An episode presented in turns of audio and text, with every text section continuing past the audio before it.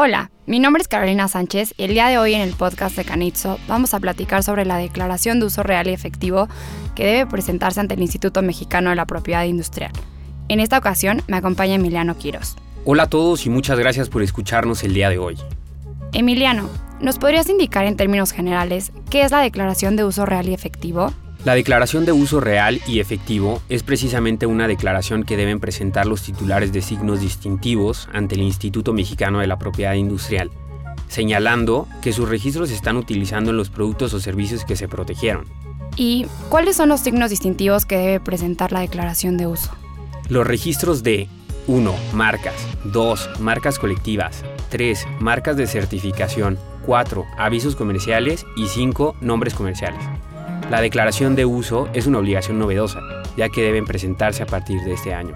Si se trata de una obligación, ¿en qué ley se encuentra regulada? En un primer momento, dicha obligación se incluyó en las diversas reformas a la Ley de Propiedad Industrial, las cuales entraron en vigor en agosto de 2018.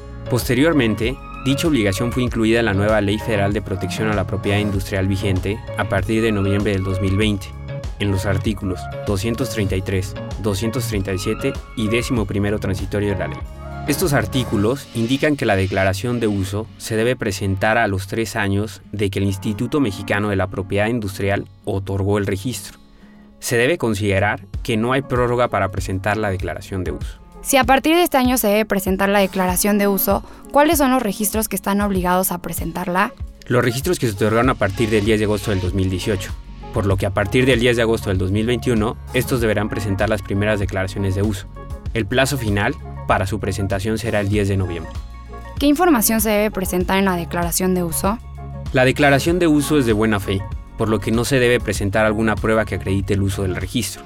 Cabe mencionar que no es posible agregar productos o servicios que no se encuentren protegidos por el registro.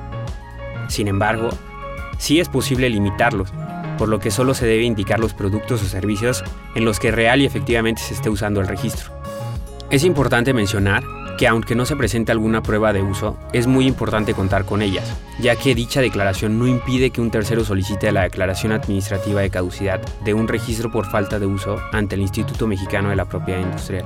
¿Qué pasa si no presento la declaración de uso? El registro caducará de pleno derecho, sin que se requiera la declaración por parte del Instituto Mexicano de la Propiedad Industrial. No importa que no haya cumplido 10 años de vigencia. Dicho lo anterior, podemos decir que es un requisito legal novedoso para seguir conservando el registro. ¿La declaración de uso debe presentarse cada tres años? No, solo se presentará el tercer año de que se obtuvo el registro. Las posteriores declaraciones de uso se presentarán junto con la renovación del registro, cada 10 años. Salvo que pienses algo diferente, Emiliano, creo que con esto hemos agotado los puntos más relevantes relacionados sobre la declaración de uso real y efectivo. De acuerdo, Carolina. Muchas gracias por su tiempo. Me despido. Soy Emiliano Quiroz.